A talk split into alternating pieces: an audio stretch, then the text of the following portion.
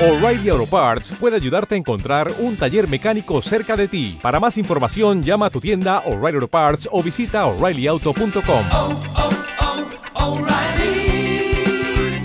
oh, Parts. A cambio de este servicio, lo trataban como a un perro, razón suficiente para odiar a su señor, desearle la muerte. Eremon sostuvo la mirada del sordo mientras estrangulaba a Salim. En silencio, esperaba que no diera la alarma. Salim dio otra patada fuerte y aporreó el suelo con la bota. El centinela se giró desde la puerta del carromato y observó los pies de Salim en el aire. Se lanzó hacia ellos y le rebanó el brazo a Eremon con la daga curva, amputándoselo a la altura del codo. La sangre comenzó a brotar del brazo de Eremon, el muñón le produjo una tremenda quemazón. Pero la mano, tan despojada de gracia, sin poder relajarse durante tantos años, seguía aferrada a la garganta de Salim como si fuera la muerte misma, los dedos agarrotados en torno al esófago del eunuco. El centinela intentó quitarla, intentó tirar de la mano cortada atenazada a la garganta de Salim. Eremon consiguió propinarle una coza al soldado en la corva, logró tumbarlo de espaldas entre los consagrados.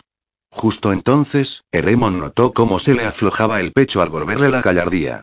El corazón y los músculos se relajaban completamente por primera vez en muchos años.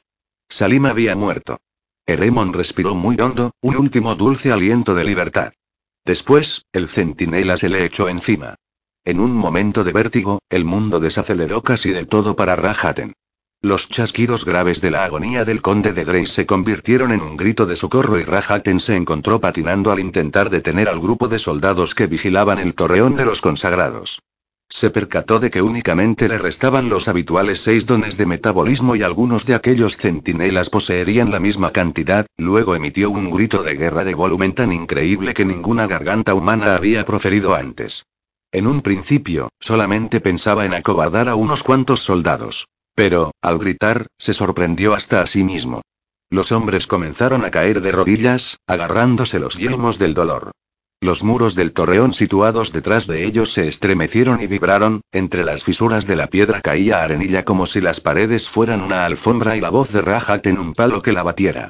El señor de los lobos poseía miles de dones de voz, y la fuerza suficiente para expulsar el aire con increíble potencia. Nunca hubiera imaginado que su propia voz fuera tan intensa. Tan asombrado estaba que mientras seguía gritando, moduló aquel alarido, redujo el tono unas octavas hasta que la piedra y la gravilla del muro comenzaron a desconcharse. Gritó de nuevo, subiendo el volumen, desportillando aún más el muro, convirtiendo su voz en un arma mágica. Estaba escrito en Taif que el emir Mousat ibn Nafir ordenó a sus guerreros gritar de ese modo, en el desierto del Ahmad, y las murallas de ladrillo de la ciudad de Abanis se desmoronaron debido a ello, permitiendo al emir enviar a la caballería entre los escombros. Aunque, en esa ocasión, el estrépito fue provocado por las miles de voces de soldados formados en ese arte, que gritaron al unísono, y las murallas estaban hechas de adobe endeble.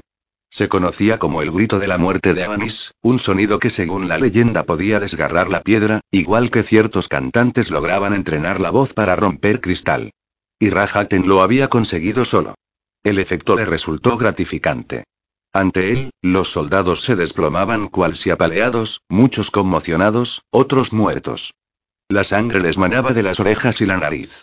A su espalda, conforme Rahaten alcanzaba su crescendo, la enorme torre de granito del torreón de los consagrados se rajó repentinamente casi entera. A pesar de ello no se desmoronó. Rahaten levantó la voz otra vez, barriendo la torre con ella, experimentando con distintas frecuencias armónicas hasta que acertó el tono. Esta vez la torre se desplomó como por arte de magia con un todopoderoso estruendo y levantó una cortina de polvo. Los bloques de piedra cayeron sobre los defensores postrados que habían vigilado la entrada de la torre. Rahaten se volvió y contempló las murallas del castillo de Longmot. En algunas zonas, las murallas se habían resquebrajado. El torreón del duque parecía como bataneado por artillería, que hubiera arrancado pedazos de piedra, desmenuzado el alféizar de una ventana y amputado gárgolas. Aquellos que aún podían miraban a Rahaten horrorizados. Vencido, Longmot estaba derrotado. Rahaten se regodeaba con su victoria. Aunque venga el rey de la tierra, pensó, yo soy más poderoso que la tierra misma. Todos los hombres, incluso las tropas de Rahaten, lo observaban espantados. No muchos de los invencibles sufrieron los efectos del grito de la muerte. Cada invencible contaba con un mínimo de cinco dones de resistencia y eso era, aparentemente, suficiente para soportar la fuerza destructiva de la voz de aquel. No obstante, muchos de los plebeyos de los que habían defendido las murallas acabaron con los tímpanos reventados, otros desmayados. Seguidamente, los invencibles concluyeron la lucha, mataron a los que aún se resistían y arrastraron a los que se rendían al patio. Una vez desarmados los defensores de Longmont, despojados de armaduras, no quedaban más que 400. Para regocijo de Rahaten, los demás habían perecido en la batalla o a consecuencia de su grito. Entre las almenas, las salamandras se detuvieron a contemplar con ansia a los prisioneros, aunque, con el combate ganado y sin más presa a la que dar caza, comenzaron a oscilar hasta que las criaturas de fuego se transformaron en una ola de calor resplandeciente y regresaron al mundo de las tinieblas del cual habían sido invocadas. Rahaten simplemente permaneció de pie un rato mientras examinaba el panorama, saboreaba la victoria. Luego se dirigió a los supervivientes en términos claros. Necesito información. El primero que responda, salvará la vida. El resto morirá. La pregunta es, ¿dónde están mis marcadores? Admirablemente, la mayoría de los caballeros se negaron a contestar. Algunos maldijeron y otros seis dieron indistintamente varias versiones de no están. Orden ordenó sacarlos de aquí. Seis hombres que intentaban comprar sus vidas, a algunos les chorreaba sangre de las orejas, algunos lloraban, otros eran jóvenes que se habían enfrentado antes al peligro, otros quizá hombres con familias preocupados por el bienestar de sus esposas e hijos. Rahaten reconoció al capitán que días antes era un consagrado, aunque no sabía su nombre. Un tipo canoso, imaginó que sería un cobarde. Rahaten los llamó a todos y los condujo al puente levadizo mientras los invencibles se acercaban dispuestos para la masacre. Vosotros seis dijo, uno de vosotros os ha salvado la vida aunque todavía no sé cuántos sobrevivirán. Igual uno, igual todos y sabía perfectamente que era el viejo cobarde el que había hablado primero aunque no se atreviera a admitirlo. Necesitaba que todos respondieran a fin de confirmar si el otro había dicho la verdad. Debo hacer otra pregunta. ¿A dónde envió los marcadores? No lo sabemos. Su guardia montada se marchó sin decir palabra, contestaron los hombres al unísono. Dos de ellos tardaron un poco en responder y Rahaten se abalanzó sobre ellos con su sable, los degolló, quizá con demasiado entusiasmo. Temía que los marcadores hubieran desaparecido, que el asalto de Longmod resultara una pérdida de tiempo. Las probabilidades disminuyen, susurró con crueldad. Los cuatro hombres restantes lo miraron atemorizados, gotas de sudor tomaban forma en las cejas de Cidme, cuando salieron los marcadores de Longmont. Otros dos vacilaron y el capitán dijo. Justo tras la llegada de las tropas de orden. Un cuarto hombre asintió silencioso con la cabeza, con ojos febriles, repentinamente desanimado. El tipo más viejo, el cobarde, sabía que había hablado demasiado tarde. Rahaten mató a otros dos hombres y solamente dejó a los dos últimos. El capitán aún vestía los colores de Longmont, quizá podría resultarle útil como espía. El anciano cobarde vestía pieles de cerdo, un fornido hombre del bosque. Rahaten sospechaba que en realidad no tenía respuestas a sus preguntas de primera mano y por ello se veía forzado a sentir únicamente. ¿Dónde está Gabor Norden? inquirió Rahaten. El hombre vestido con pieles no tenía la respuesta, Rahaten lo veía en su rostro. Entró en el castillo al alba y poco después partió, respondió el capitán de Longmont. En el castillo sonaron los últimos alaridos agonizantes de los prisioneros, los últimos berridos y aullidos. El viejo envuelto en cuero se estremeció con el conocimiento de que sería el siguiente, mientras el capitán sudaba y resollaba profusamente. Este mostraba la expresión ensimismada de los hombres de conciencia que obran mal. Rahaten no confiaba en que respondiera sinceramente a más preguntas, todo tenía su límite. El señor de los lobos se adelantó y abrió en canal al anciano vestido con pieles. Se planteó matar al capitán de Longmont. No quería dejar testigos que divulgaran el secreto de sus polvos mágicos o revelaran su táctica bélica. Destripar al tipo no supondría esfuerzo alguno. Aunque el capitán podía servir a una causa mayor, podría difundir cómo Rahaten había destruido las murallas de Longmont con un simple grito de guerra, este único superviviente podría correr la voz e infundir miedo entre los reinos del norte. Todas las fortalezas del norte, todas esas guarniciones ufanas que durante miles de años se defendieron contra los Tot y los Nomen y unas contra otras, todas inservibles, lugares peligrosos.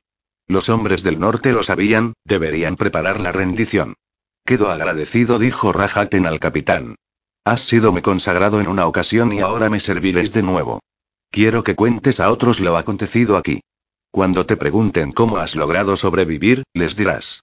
Rahaten me perdonó la vida para que fuera testigo de su poder. El soldado asintió blandamente, le temblaban las piernas, no podría estar de pie mucho más tiempo. Rahaten le puso la mano en el hombro y preguntó como si nada. ¿Tienes familia, hijos? El hombre asintió, se echó a llorar, y se volvió. ¿Cuál es tu nombre? Cedric Tempest sollozó el joven. Rahaten sonreía. ¿Cuántos hijos, Cedric? Tres hijas y un hijo. Rahaten asintió apreciativo. Te consideras un cobarde, Cedric Tempest, desleal y... Pero hoy eres leal a tus hijos, ¿verdad? Los niños son un tesoro, y aquel que tiene muchos es efectivamente rico. ¿Vivirás por ellos? Cedric asintió enérgicamente. Hay muchas clases de héroes, la lealtad toma muchas formas, dijo Rahaten. No te arrepientas de tu decisión. Luego dio media vuelta y echó a andar en dirección a su pabellón en la colina, se detuvo a limpiar la sangre de la cimitarra con la capa de uno que yacía muerto y meditó el siguiente paso. Los marcadores habían desaparecido, igual estaban en Mistaria o en cualquiera de los otros cientos de garitas, sus refuerzos llegaban tarde y otro ejército se le echaba encima. No obstante, contaba con una nueva arma, una con la que podía ganar el día con creces, superando toda esperanza o expectativa. Los hombres más próximos a él, habían sufrido bastante a consecuencia del grito, al igual que los que poseían pocos dones de resistencia. Rahaten no se atrevía a utilizarlo muy cerca de sus hombres, lo cual significaba que si intentaba matar a Gabon con el poder de su voz, tendría que hacerlo solo. Unos cuantos copos de nieve empezaron a descender del cielo plomizo, se arremolinaron a sus pies. No se había fijado en el frío que hacía. Desde el exterior inspeccionó los destrozos causados al castillo de Longmont. Murallas agrietadas, numerosas fisuras en la piedra. Empero las enormes murallas de piedra oscura de casi 30 metros de altura aún se erguían amenazadoras en lo alto. Los cimientos tenían un grosor de 9 metros, una anchura de 5 y una altura de 4. Esos sillares pesaban miles de toneladas, una fortaleza indómita desde hacía siglos. Había comprobado que había conjuros de protección terrestre que envolvían las puertas. Incluso los más potentes hechizos de sus tejedores apenas habían penetrado las murallas, las catapultas apenas las habían desconchado. No obstante, el poder de su voz sí logró rotular algunos de los enormes bloques que constituían los cimientos. Incluso Rahaten se maravillaba, no tenía claro en lo que se estaba convirtiendo, se había hecho con el control del castillo de Silvarresta solamente con el poder de sus encantos y, después, descubría que su voz era un arma potente e impresionante.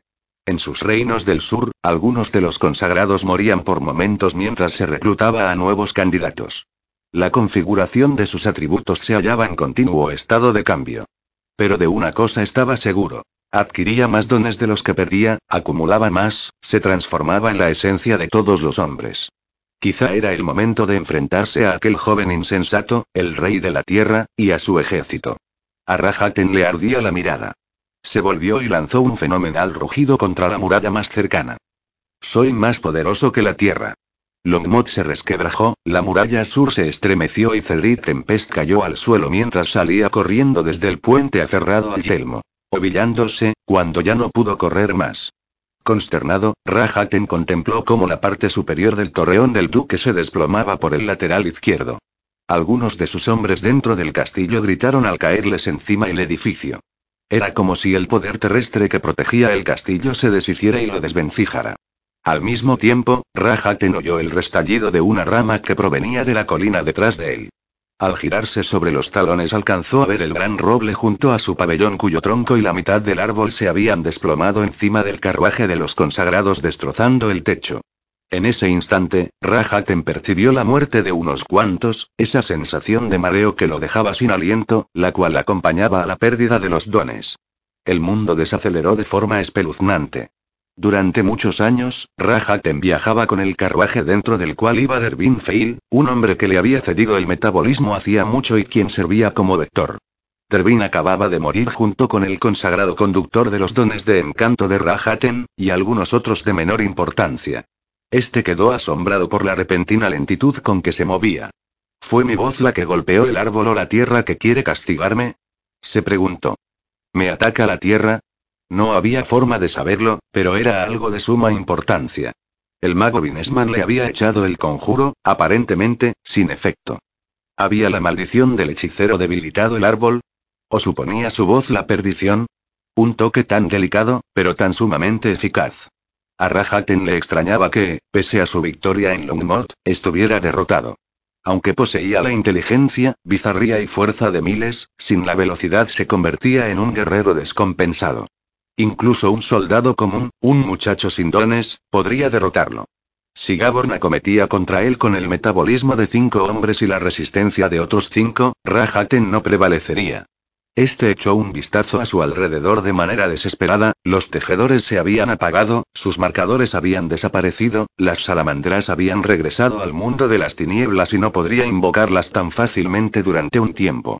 Además, los explosivos polvos arcanos se habían agotado. Vine a destruir a Orden y a Silvarresta, pensó, y lo he logrado. Pero, al hacerlo, he creado a un enemigo más fuerte. Era hora de alejarse de Longmont, huir de Eredon y de los reinos de Rofeaban mientras reconsideraba sus planes. En ese momento, a pesar de otras victorias que sus hombres cosecharan en el norte, presentía que los reinos de Rofeaban se le escurrían entre los dedos. Rahaten contaba con muchos dones, miles y miles de ellos, pero las minas se agotaban y los marcadores estaban en manos enemigas y, muy pronto, el joven rey lo igualaría en dones.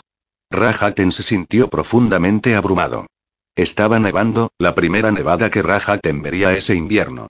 En unas semanas, los pasos de las montañas quedarían obstruidos y razonó que podría continuar la contienda más adelante, aunque, conmocionado, la idea de esperar a la primavera le producía pavor.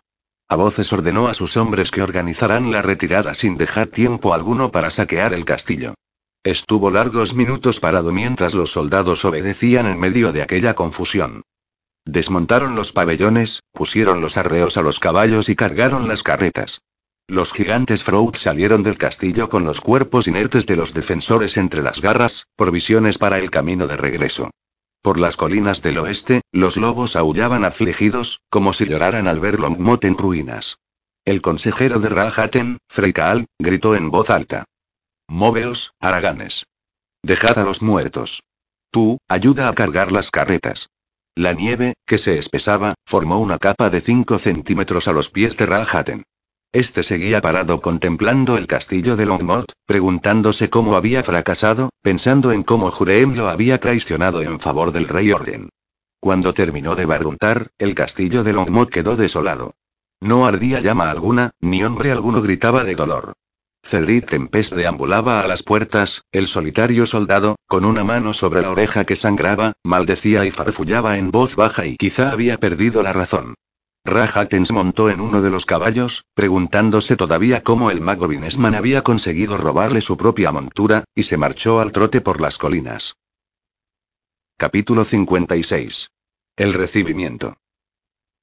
Cuando Gaborn alcanzó Longmont, ya habían desaparecido las tropas, las ruinas del castillo estaban cubiertas por una capa de nieve reciente. Gran parte del ejército de Gaborn aún estaba rezagado y solamente unos 50 caballeros montaban córceles lo suficientemente veloces para mantenerse al ritmo. En el bosque del lado oeste, los lobos aullaban desconsolados, con espeluznante cadencia de altibajos. Vinesman se había adelantado y hurgaba cerca de las ruinas del Torreón de los Consagrados, buscaba algo entre los escombros. Por doquier se veía matanza y destrucción. Las murallas y las torres de Longmo desvencijadas, los soldados de orden aplastados bajo las rocas. Únicamente una docena de los soldados de Rahaten yacían inertes en el exterior de la fortaleza, acribillados a flechazos.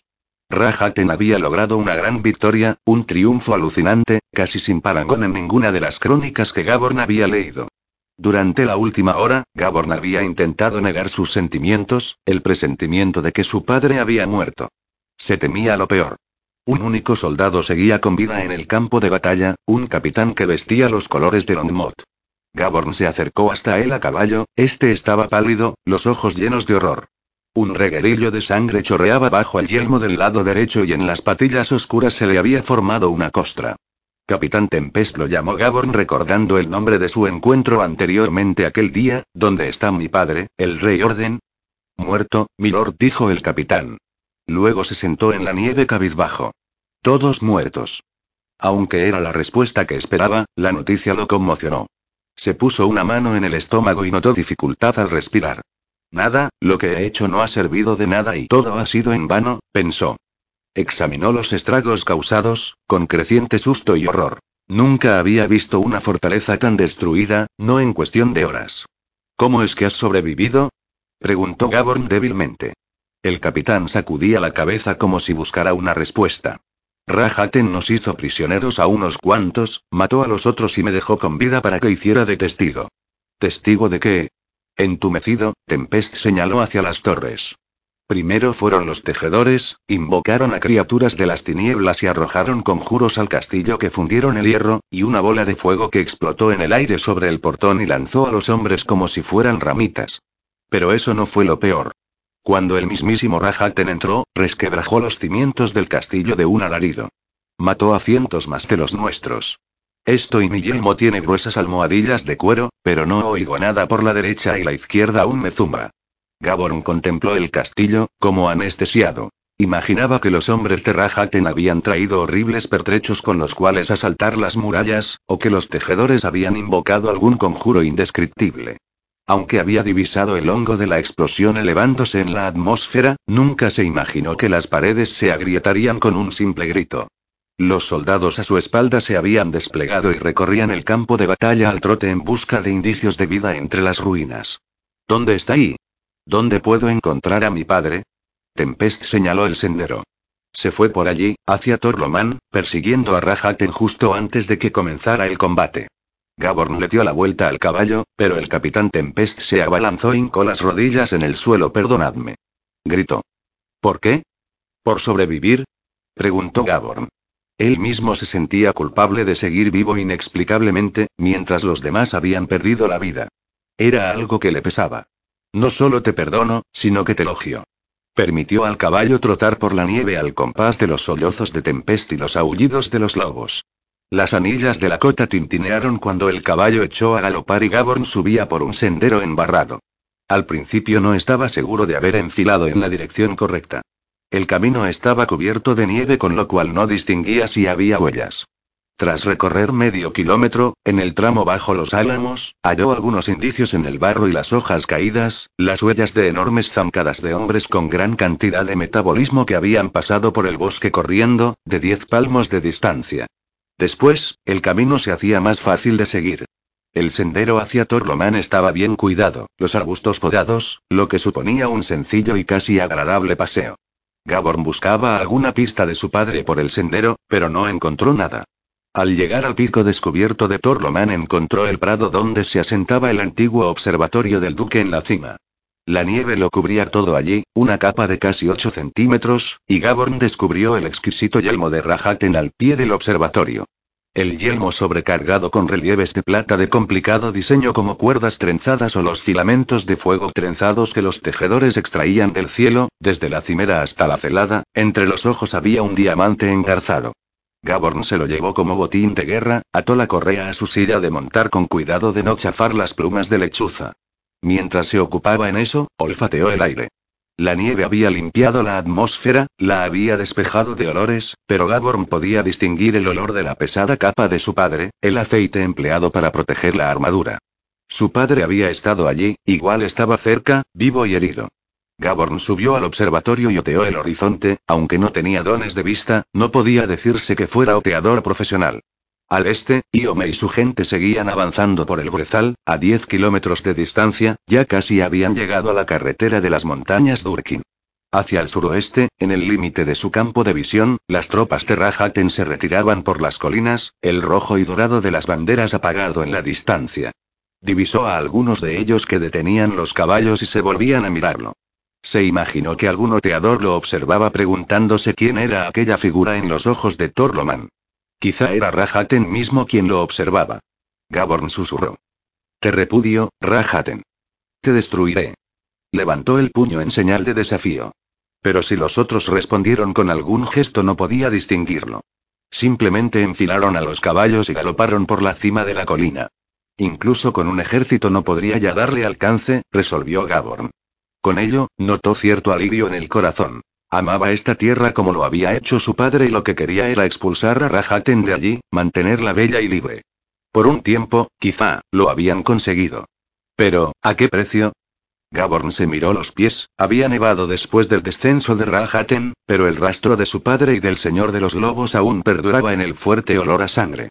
Por tanto, conjeturó Gaborn, Rahaten ha estado aquí, vio las nubes de polvo que levantamos, las hordas de ganado y soldados mezclados en la distancia y se tragó el anzuelo. Eso lo consolaba un tanto, se podía engañar a Rahaten, podía derrotársele. Gaborn le dio la vuelta a la torre, intentaba ver entre los árboles. Se imaginó a Rahaten y a su padre forcejeando allí, hasta que igual finalmente, aquel había arrojado a su padre al vacío. Descubrió lo que se temía, al pie del observatorio y entre las rocas, una mano alzada, dedos rígidos que atenazaban un puñado de nieve. Gaborn se precipitó por la escalera serpenteante y encontró a su padre, tiró del cadáver y lo zarandeó a fin de sacudirle la nieve. Lo que vio le partió el corazón ya que en la cara congelada de su padre había plasmada una amplia sonrisa, igual al morir algún recuerdo pasajero lo hizo sonreír. O quizá era una mueca de dolor.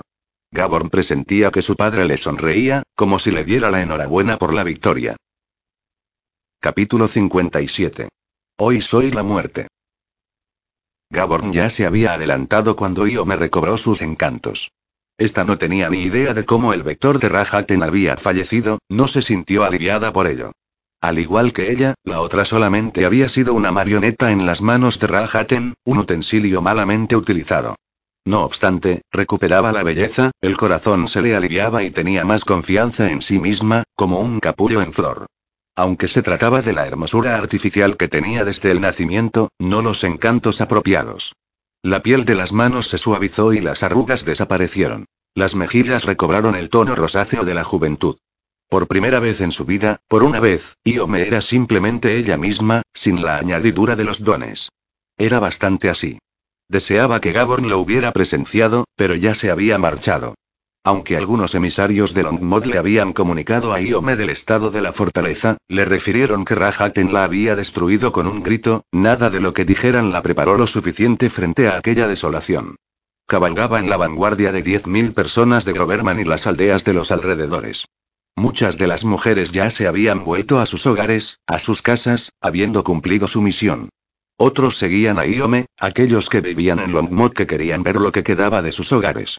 Conforme se acercaron al castillo maltrecho y vieron los campos vacíos llenos de lobos que se movían sigilosamente entre los setos, muchas mujeres y niños comenzaron a llorar por lo que habían perdido.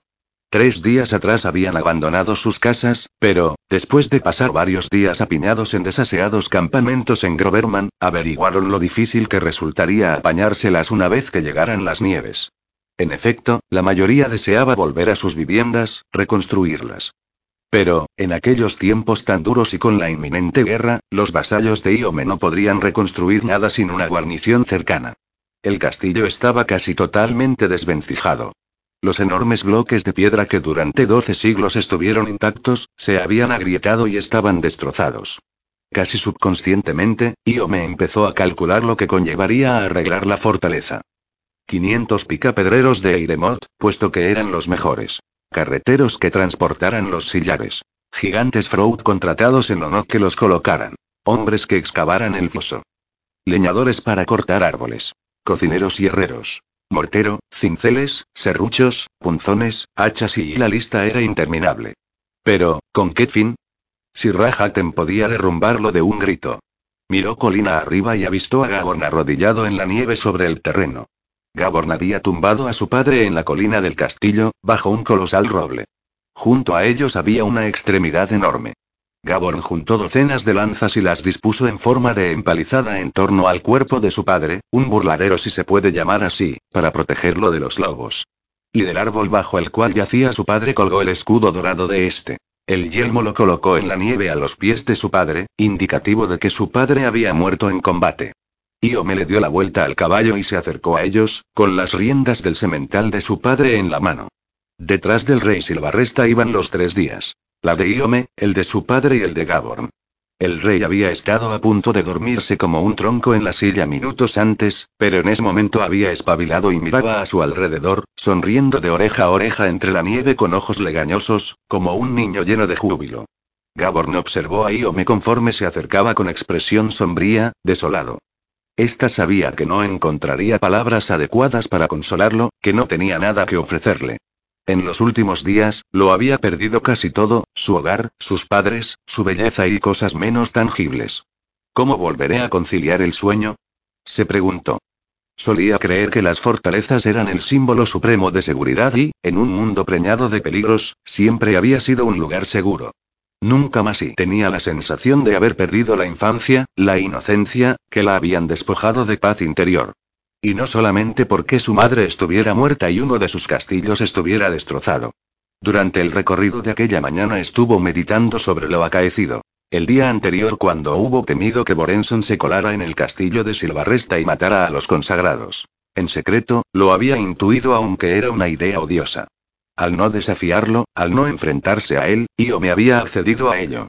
El horror de la idea había penetrado en su ser desde ayer al mediodía. Se encontraba indefensa, sin haber pegado ojo durante dos noches, mareada durante horas, a la vez que temía caerse del caballo. Como si una gran bestia invisible que merodeara recóndita en el subconsciente saltara inesperadamente y se apoderara de ella. Io me quería consolar a Gaborn, pero, de repente, notó gélidas lágrimas que le mojaban las mejillas frías. Intentó enjugárselas y se puso a temblar en silencio. Gaborn había atendido bien a su padre. El cabello del rey estaba peinado y la cara mostraba la palidez de la muerte. Todo su encanto en vida se había desvanecido con él, el hombre que tenía ante sí no era el majestuoso rey Orden, tan poderoso en vida. Más bien parecía un hombre de estado envejecido, de cara ancha, la tez algo curtida por los avatares del tiempo. Además sonreía de manera enigmática. Estaba vestido con la armadura y tumbado sobre un tablón. La capa de samite verde, suntuosamente bordada, lo tapaba como una toga.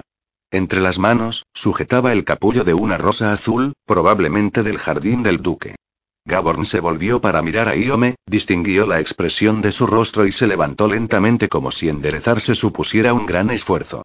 Se acercó a ella, la asió por los hombros cuando ésta se bajaba del caballo y la abrazó estrechamente. Iome pensaba que iba a besarla, a decirle que no llorara. En vez de ello, su voz sonó hueca e insensible mientras susurraba bravamente. Llora por nosotros, llora. Borenson llegó a Longmont con gran estruendo y encolerizado. Cuando hubo alcanzado la cresta de la colina a cinco kilómetros de distancia y contemplado las torres en ruinas y el gentío que pululaba en las laderas del exterior del castillo, se imaginó que no serían buenas noticias. Entre la multitud vio muchas banderas pero ninguna de Rahaten. Deseaba que éste hubiera muerto, quería asestarle un golpe, colmado de una furia tan ardiente como jamás había sentido. Por tanto, siguió la marcha frustrado después de galopar por la carretera norte hacia Longmont y toparse con los miles de plebeyos desaliñados que deambulaban por allí. Estuvo ojeando por si distinguía los colores de orden, pero no los encontró por ninguna parte. Se aproximó a caballo hacia un par de quinceañeros que se encontraban saqueando el cadáver de uno de los soldados de Ralhaten. Un muchacho de unos 14 años seguramente y el otro de 18. Primero pensó que aquellas ratas buscaban la bolsa de monedas o algún anillo y los hubiera vilipendiado por ello. Luego se fijó en que uno de ellos intentaba despojar al cuerpo de su armadura mientras el otro ayudaba a levantar el peso muerto. Bien, querían la armadura y las armas que no podrían agenciarse de otro modo. ¿Dónde está el rey orden? preguntó Borenson intentando ocultar cualquier alteración del ánimo en la voz. Muerto, como todos los otros desgraciados en el castillo, respondió el más joven de los muchachos.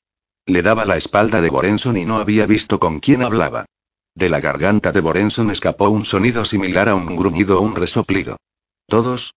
La voz de Borenson sonó dolida puesto que el muchacho se volvió y lo miró espantado. Dejó caer el cadáver y retrocedió alzando una mano a modo de saludo. Sí, sí señor, dijo el otro oficioso. Solamente uno vivió para contarlo, los demás han muerto. ¿Ha sobrevivido uno? inquirió Borenson distanciado. Aunque deseaba gritar y llamar a Mirrima y comprobar si contestaba. Mirrima había estado en este castillo.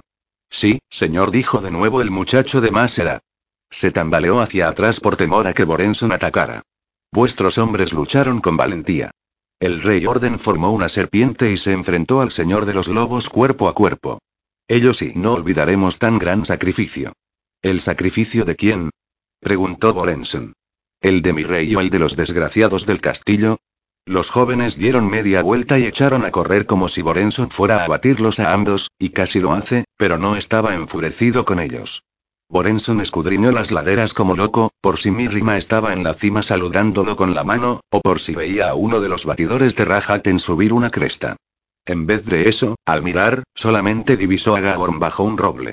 El príncipe había amortajado el cuerpo del rey Orden, lo había cercado con lanzas de los soldados abatidos como era la costumbre en Mistarria. Gaborn estaba allí de pie ante el cuerpo inerte de su padre abrazado a Iome. Aunque la princesa le daba la espalda e iba encapuchada, Borenson reconoció las curvas del cuerpo de esta. Tres cronistas se agrupaban a un lado, a unos metros de distancia y contemplaban la escena con estudiada paciencia. El bobo del rey Silvarresta se había bajado del caballo y metido entre las lanzas, adulaba al rey orden y miraba a su alrededor desamparado, como si pidiera ayuda. La sensación de horror y desolación que se apoderó de Borenson lo hizo gritar de asombro y desesperación. El castillo destrozado, el rey muerto. Lo he matado yo, pensó Borenson desaforadamente, mi propio rey. Orden se había enfrentado a Rajaten de hombre a hombre y había sido derrotado. Si hubiera seguido las órdenes al pie de la letra y degollado a todos los consagrados y igual Rajaten hubiera muerto en ese enfrentamiento. He permitido que muera. La culpabilidad lo invadió como algo salvaje, como una tormenta que lo azotaba por todos lados y le arrancaba toda cordura. Una antigua ley de Mistaria decía que la última orden de un rey debía ser obedecida, incluso si el rey perecía durante la batalla. La orden debía cumplirse. En torno a Borenson el aire parecía espesarse.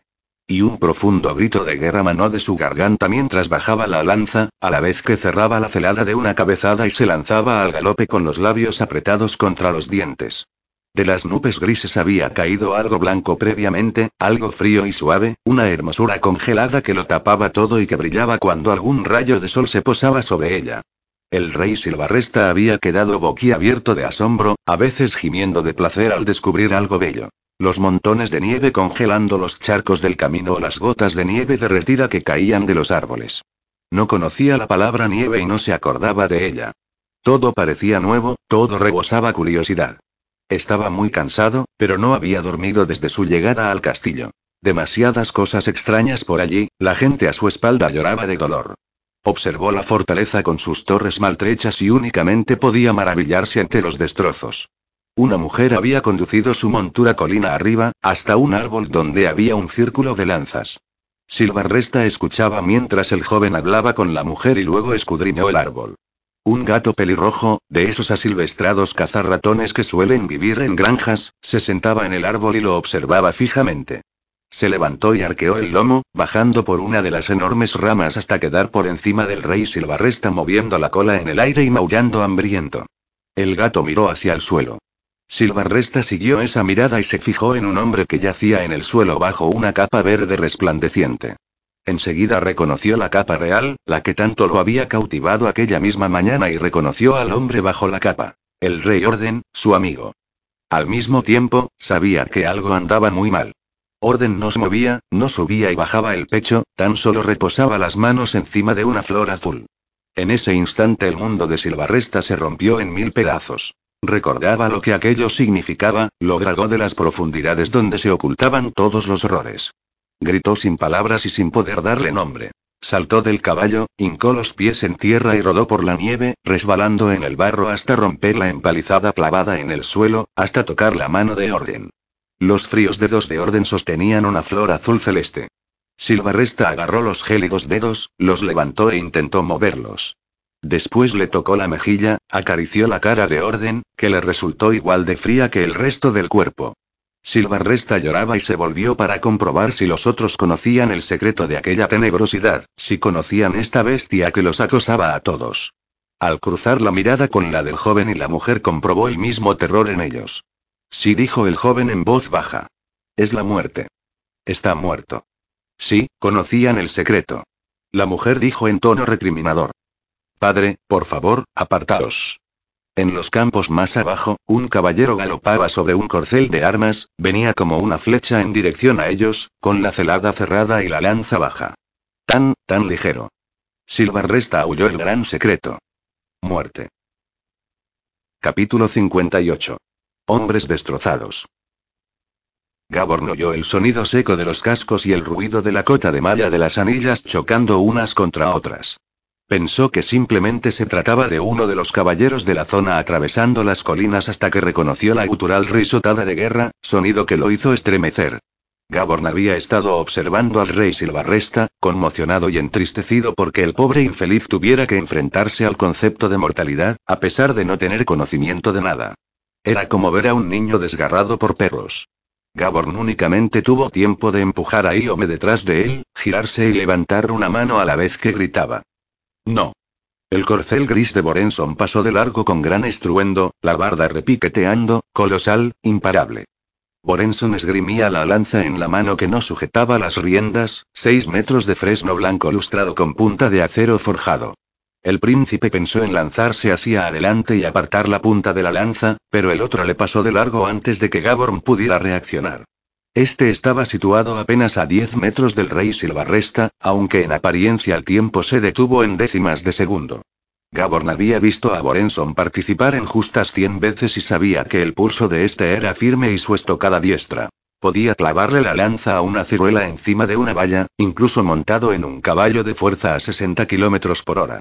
Entonces, Borenson se acercó con la lanza baja como si el blanco fuera el estómago, lo vio alzarla un poco, con mano firme, apuntó al corazón de Silvarresta.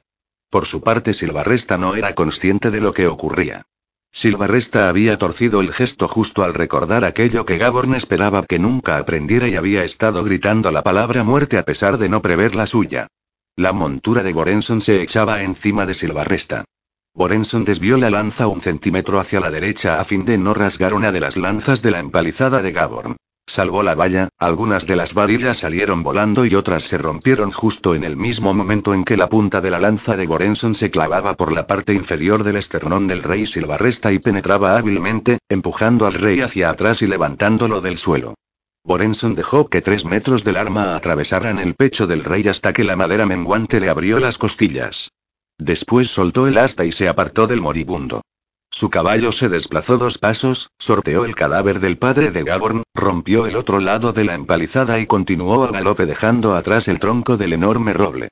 El rey Silvarresta permaneció en pie un instante, parpadeaba estúpidamente ante la gran lanza que lo había atravesado, miraba extrañado su propia sangre que chorreaba por la brillante madera de fresno blanco.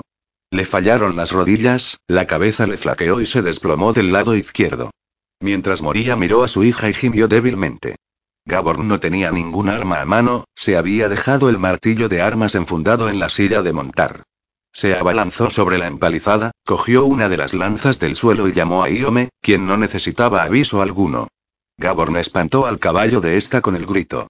Iome corría detrás de Gaborn y este pensó que se escudaría tras él, pero enseguida le quedó claro que ella no tenía intención de esconderse. Simplemente lo adelantó para acercarse a su padre, quien estaba hecho un ovillo y sangraba. Borenson le dio la vuelta a su montura, desenfundó el hacha de armas de la parte trasera de la silla y se levantó la celada. Durante medio segundo los miró con los ojos llenos de odio.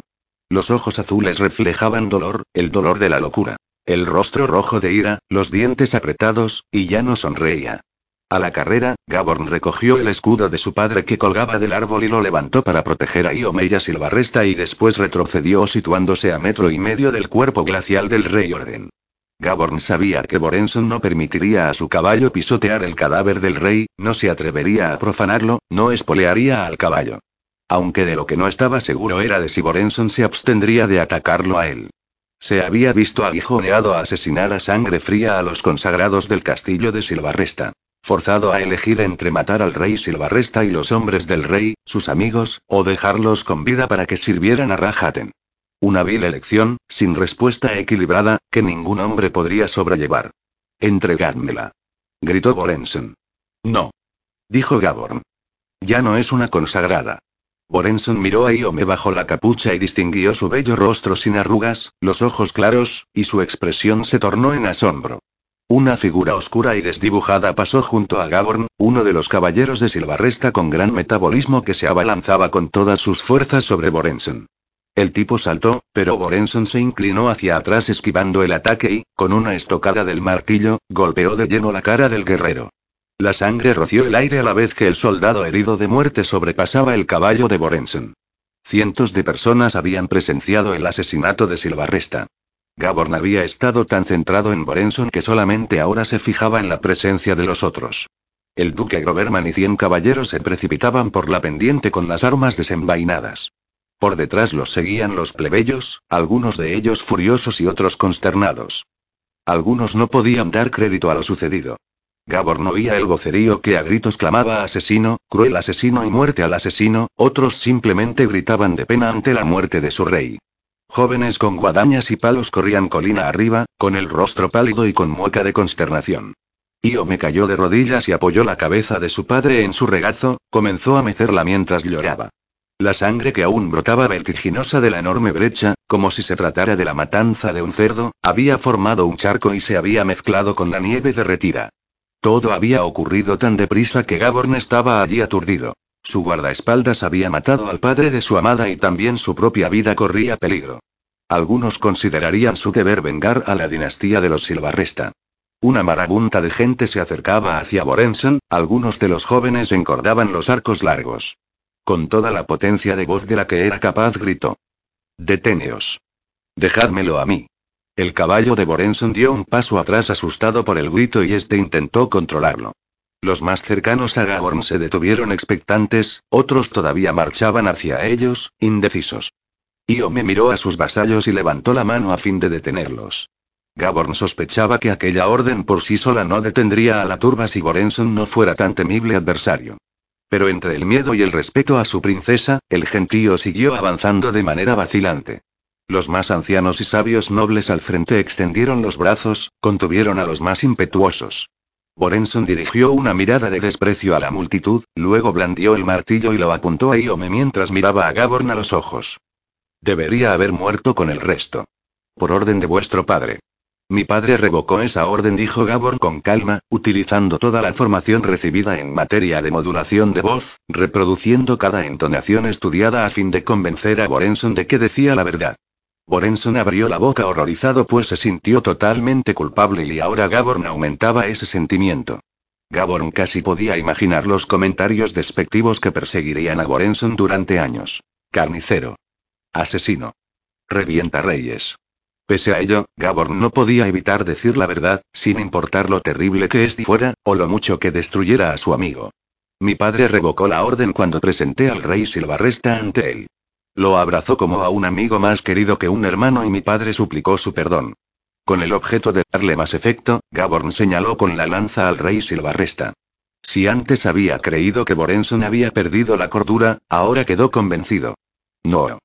Aulló Borenson con lágrimas en los ojos, ojos que ya no enfocaban sobre Gaborn, sino que estaban absortos en algún suplicio íntimo. No. Repitió. Violentamente negó con la cabeza, puesto que no soportaba que fuera cierto, no podría vivir con la verdad. A medias dejó caer el martillo y lo tiró al suelo, se giró en la silla, levantó la pierna derecha y desmontó torpemente del caballo como si bajara una gran escalinata. No, por favor, no dijo negando con la cabeza. Se quitó el yelmo con ambas manos para descubrir la cabeza, la inclinó hacia el suelo con el cuello estirado y, al caminar hacia adelante, tartamudeaba en voz baja con los ojos clavados en la tierra. Avanzaba con paso inseguro. La espalda doblada, la cabeza gacha, las rodillas casi tocando el suelo a cada paso. Gaborn era consciente de que Borenson estaba destrozado y este no sabía si acercarse o caer de rodillas. Intentó mantener la cabeza inclinada. Milord, milord, ay, ay, tomadme, milord. Me ofrezco en sacrificio. Dijo mientras se arrastraba hacia adelante. Uno de los jóvenes se acercó ligero con un martillo como si quisiera asestarle el golpe mortal él mismo, pero Gaborn lo detuvo de un grito. Los ánimos se calentaban, la turba estaba sedienta de sangre. ¿Matarte? preguntó Gaborn. Tomad mi lucidez, le suplicó Borensen. Despojadme de ella, os lo ruego. Ya no la quiero. Tomad mi lucidez. Gaborn no quería que Borenson se transformara en lo que había sido Silvarresta, no deseaba ver vacuos los ojos que tanto habían reído. Aunque, en aquel momento, se preguntaba si no sería una gentileza hacerlo. Padre y yo somos los responsables de este arrebato de locura, pensó Gaborn. Despojarlo de inteligencia sería algo cruel, como un rey que graba a los pobres hasta que no pueden pagar más y se convence de su generosidad arrebatándoles los dones. Lo he quebrantado. He violado su esfera de lo invisible, tomado su voluntad. Borenson siempre había procurado ser un buen soldado y nunca más se consideraría como tal. No respondió Gaborn en voz baja, no lo haré. Al pronunciar tales palabras se extrañó de su decisión. ¿Se lo niego porque soy pragmático? Borenson era un gran guerrero, el mejor luchador en Mistarria. Quitarle la inteligencia sería un desperdicio, como un agricultor que mata a un caballo de calidad para llenarse la barriga cuando un pollo hubiera bastado. Por favor, gritó Borenson de nuevo. Se acercó cojeando a Gaborn, a un palmo de distancia, con la cabeza y las manos temblorosas mientras se tiraba del pelo.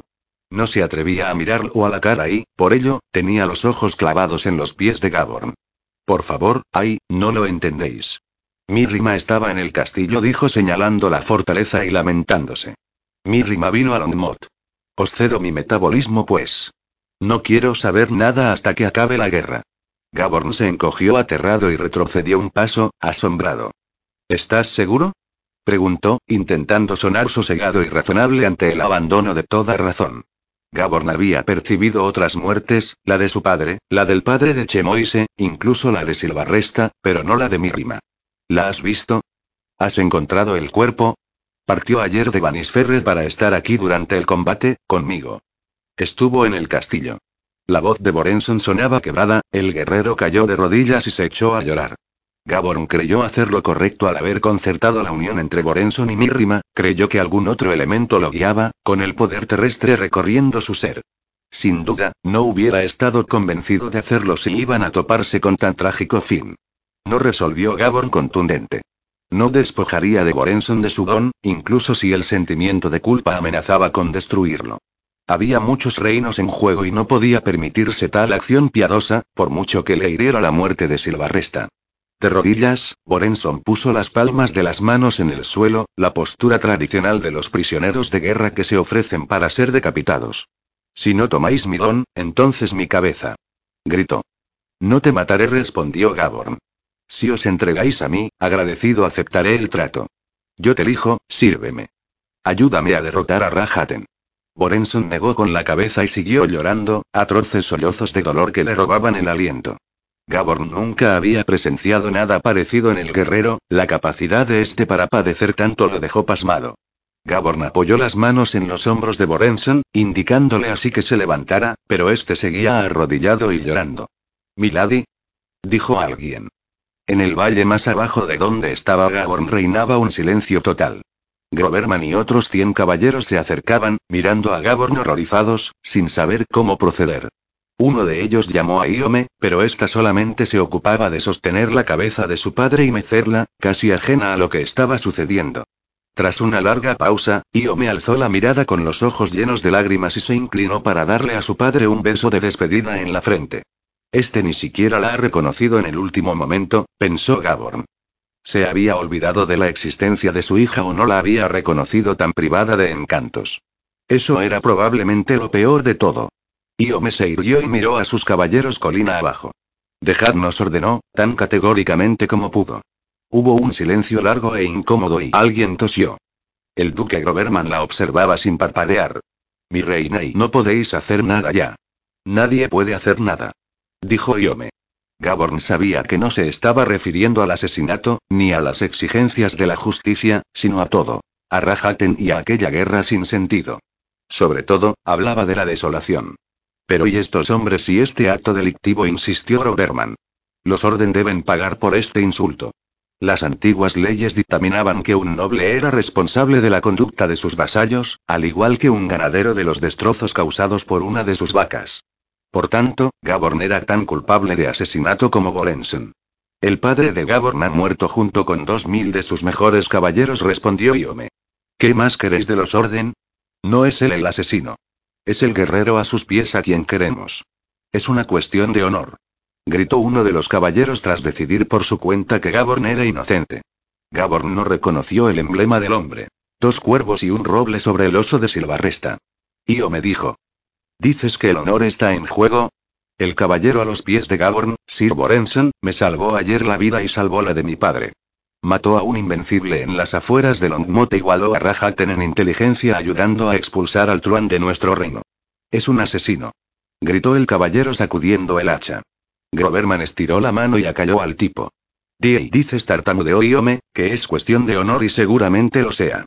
El rey Orden, el mejor amigo de mi padre, fue quien primero ordenó ejecutarnos. ¿Quién entre vosotros diría que no tenía razón? Mi padre y yo estuvimos consagrados a nuestro peor enemigo. ¿Quién de vosotros hubiera desobedecido tal orden si invirtiéramos los papeles? Mi padre cedió dones a Rajaten con la creencia de que era algo sin importancia, al igual que hice yo. Pero si juntáramos muchas nimiedades sumaríamos un gran mal. ¿Es asesinato que este caballero mate a sus enemigos mientras cumplía órdenes, o es algo honorable? Eniesta, con las manos llenas de sangre y lágrimas que le surcaban el rostro, reivindicaba la absolución de Borenson de todo corazón. Mientras, Gaborn se preguntaba si él hubiera poseído la misma claridad mental para hacer lo mismo dadas las circunstancias. Por su parte, Borenson contemplaba a los caballeros con la mirada vacía, puesto que no le importaba cómo lo juzgaran. Matadme, decían sus ojos, o dejadme con vida. Pero decididlo de una vez. Groverman y sus hombres ni avanzaron ni se retiraron, se mantuvieron donde estaban, indecisos. Iome se mordió el labio, la mandíbula le temblaba tanto que se hizo sangre sin darse cuenta. Los ojos le brillaban encolerizados y dolidos. Ya no podía soportar aquello, no podía seguir discutiendo. Sus vasallos estaban enfurecidos y ella se sentía dolida y traicionada hasta la médula al haber perdido a toda su familia en dos días. Gaborn conocía las secuelas, ese desolador efecto que le produjo la muerte de su madre y ahora la de su padre. Reconocía lo desconsolada que debía sentirse Iome, suponía que la pena de ella superaba la suya. Iome le dijo contenciosa. Milord Orden, Sir Borenson, después de vuestra gentileza estos dos últimos días, os ruego que os alejéis de aquí para que mi gente no os mate. Nuestra tierra está empobrecida, por ello carecemos de hospitalidad. Marchaos de aquí. Por vuestros servicios, os perdono la vida, aunque mis vasallos deseen que no sea tan generosa.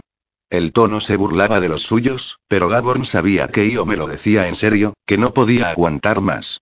Vete, susurró Gaborn a Borenson. Nos encontraremos en la mansión de Bretford. Fue un gran alivio que Borenson se pusiera en pie, se dirigiera hacia el caballo y ejecutara la orden sin rechistar. Gaborn se acercó a Iome, se quitó el guantelete derecho y apoyó la mano sobre el hombro de aquella. Iome parecía tan menuda, tan frágil bajo el vestido de algodón, que no creyó que aguantara tanta presión.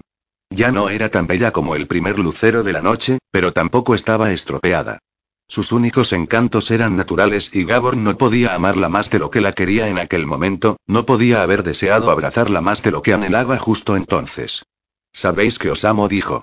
Io me asintió una vez, ligeramente. Milady, vine a Heredón a pediros la mano y aún deseo hacerlo. Deseo que seáis mi esposa. No lo dijo para reafirmar sus sentimientos ante Iome, sino para que lo oyera su gente, para que lo supieran. Entre el gentío algunos sisearon la propuesta. Algunos dijeron no a voces.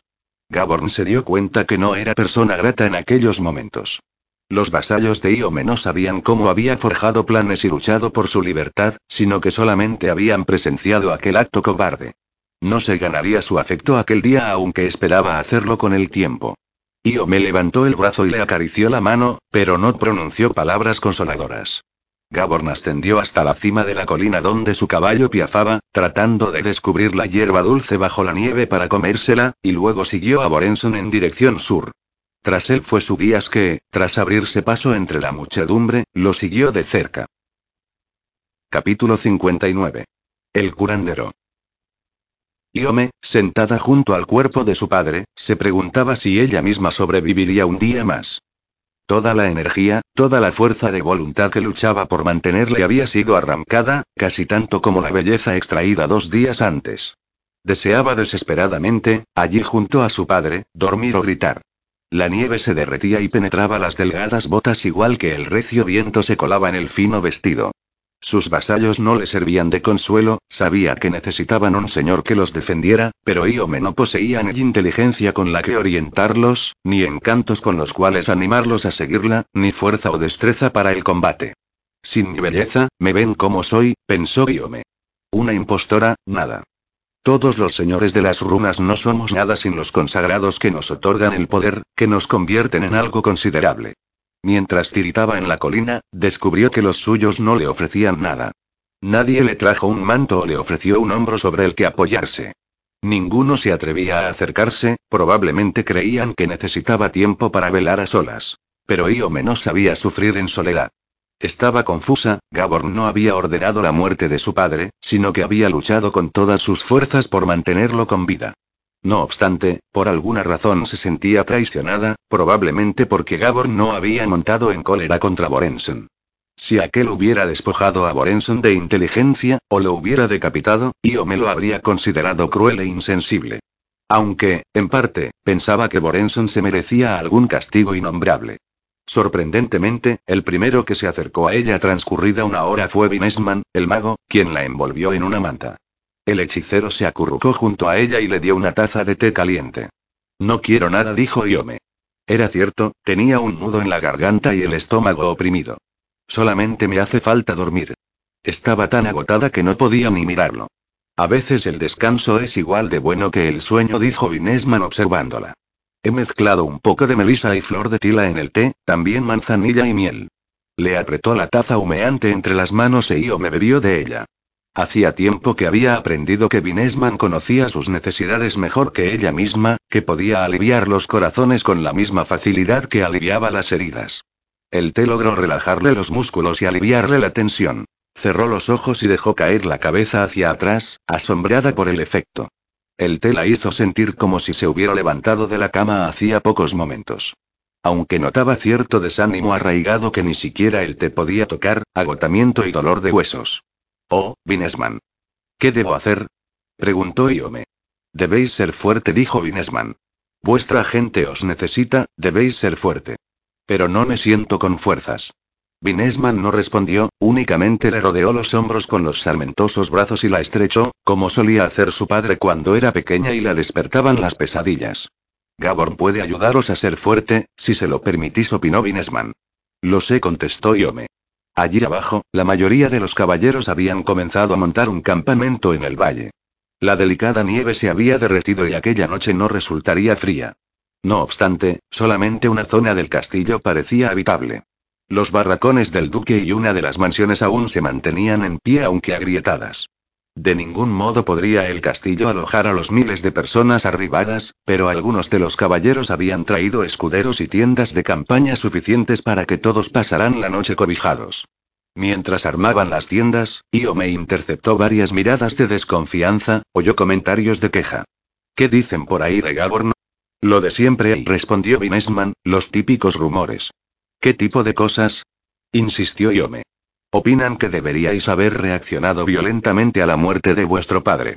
Mi padre murió cuando Rahaten le extrajo la lucidez, ya no quedaba nada de mi padre. Sois muy severa, dijo Vinesman. Pero si hubierais llorado y exigido la muerte de Borensen, probablemente vuestros vasallos se sentirían algo más y mitigados. ¿Mitigados? Algunos sospechan que Gaborn ordenó la ejecución de vuestro padre. ¿Gaborn? ¿Cómo es posible que piensen eso? Preguntó Iome, asombrada. Iome echó un vistazo colina abajo y se encontró con la muy desconfiada mirada de una mujer que acarreaba un fardo de leña del bosque. Pues para poder casarse con vos y hacerse con el control del reino. Algunos creen que, de hecho, el haberle perdonado la vida es prueba suficiente de que os ha embelesado y de que caeréis entre sus garras despreciables. ¿Quién dice tales cosas? ¿A quién se le ocurre siquiera pensarlas? Preguntó Iome. Vinesman le sonrió. No les culpéis. Es algo natural. Se han visto duramente golpeados estos últimos días y, con ello, es fácil ser propenso a la desconfianza. Es más difícil pensar bien que mal, eso lleva tiempo. Io me negó con la cabeza, muda de asombro. ¿Es este lugar seguro para Gaborn? ¿Corre peligro? Tal y como están las cosas, dijo Vinesman, creo que algunos de ellos en este valle representan una amenaza, sí. Debes ir a avisarlo cuanto antes. exclamó Iome. Se apercibió de su propio deseo de que Gaborn regresara esa misma noche, no soportaba la idea de separarse de él. Dile y dile que no podemos vernos, que es peligroso. Que igual, con el tiempo, en unos meses y Io me temblaba ante la idea, atormentada. Unos cuantos meses le parecían una eternidad. En un mes o dos comenzarían las fuertes nevadas y el desplazamiento entre los reinos se haría más arduo. No vería de Gaborn hasta la primavera entonces, cinco o seis meses como pronto. Tal noción casi hace que se desmaye, aunque lo mejor para ambos sería tomárselo con calma, dar tiempo a sus vasallos para que comprobaran que nadie más la pretendería, que nadie más se desposaría con una mujer que había estado consagrada al enemigo. Con su padre y el rey Orden muertos, en pocas semanas los cronistas pondrían en circulación las crónicas de sus hazañas poco a poco, un volumen por aquí y otro por allí. Seguramente se conocería la verdad y los vasallos de Iome opinarían mejor de Gaborn. Sin embargo, se presentaba otro problema. La dama de honor de Iome, Chemoise, estaría embarazada de varios meses la próxima vez que Iome y Gaborn se encontraran. Si la gente de Iome no veía con buenos ojos la unión con un orden, ¿qué pensarían de ella los vasallos de Gaborn? Gaborn había viajado a Eredón buscando abiertamente esa unión puesto que la riqueza y seguridad de estas tierras supondrían un estupendo botín para Mistarria. Pero Rajaten se había llevado la riqueza, había burlado las defensas de Eredón y despojado a la princesa de su hermosura. Iome no tenía nada que ofrecer más que su afecto y sabía que eso se valoraba poco. Con todo, esperaba que Gabor la amara. Temía estar haciéndose ilusiones acerca del enlace con él. Algo imprudente, como la fábula infantil sobre un hombre perezoso que planeaba hacerse rico algún día al descubrir una veta de oro oculta en sus tierras que la lluvia desenterraría. Sin duda, en los próximos meses Gaborn descubriría que no tenía nada que ofrecer y replantearía su propuesta.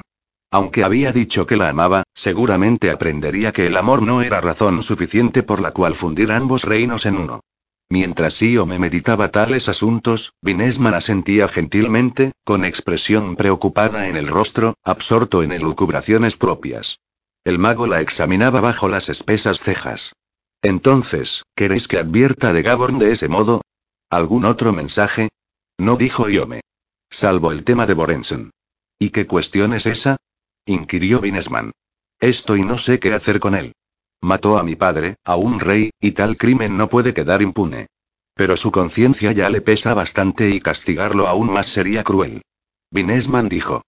Hubo otra época en que a los caballeros que erraban involuntariamente se les concedía una segunda oportunidad. Capítulo 60. Un tesoro hallado. En la sala del corazón de la Facultad del Conocimiento, Gaborn había aprendido que ciertos sueños y ciertos recuerdos son tan perturbadores que la mente no puede soportarlos.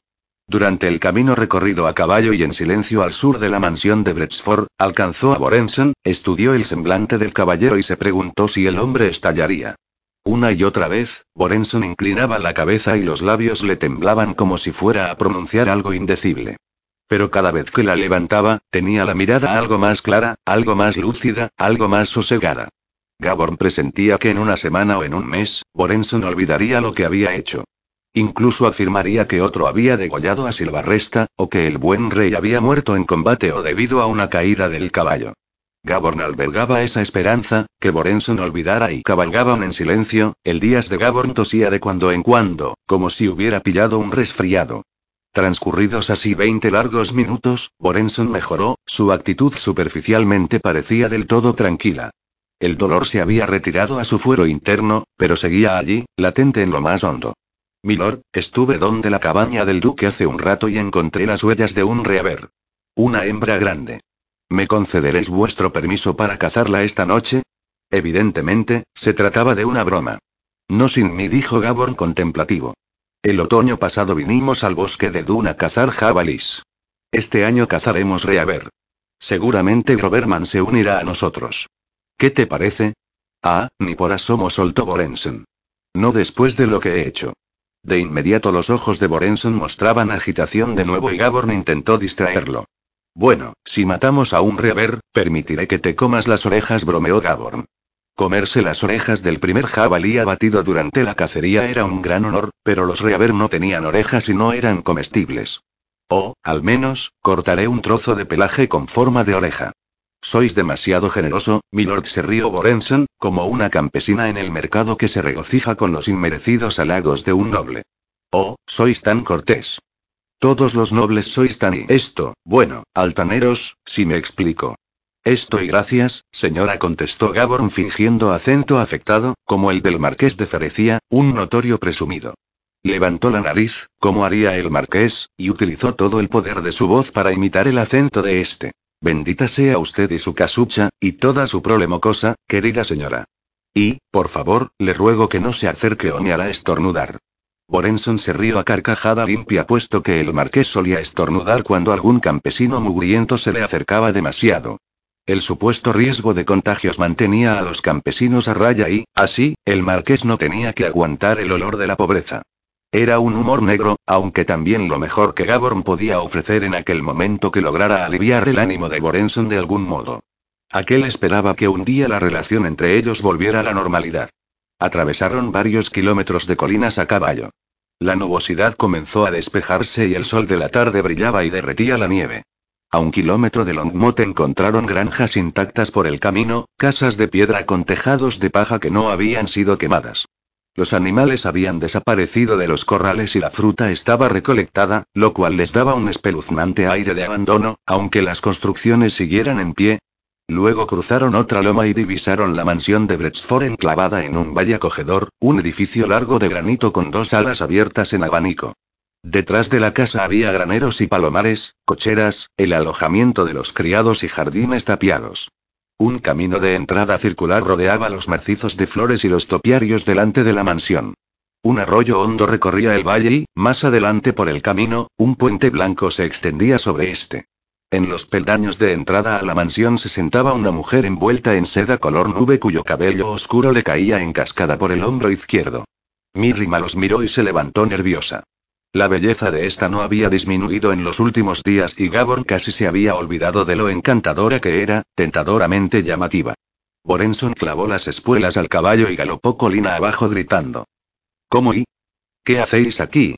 Al poco, Borenson saltaba del caballo y Mirrima se deshacía en sus brazos.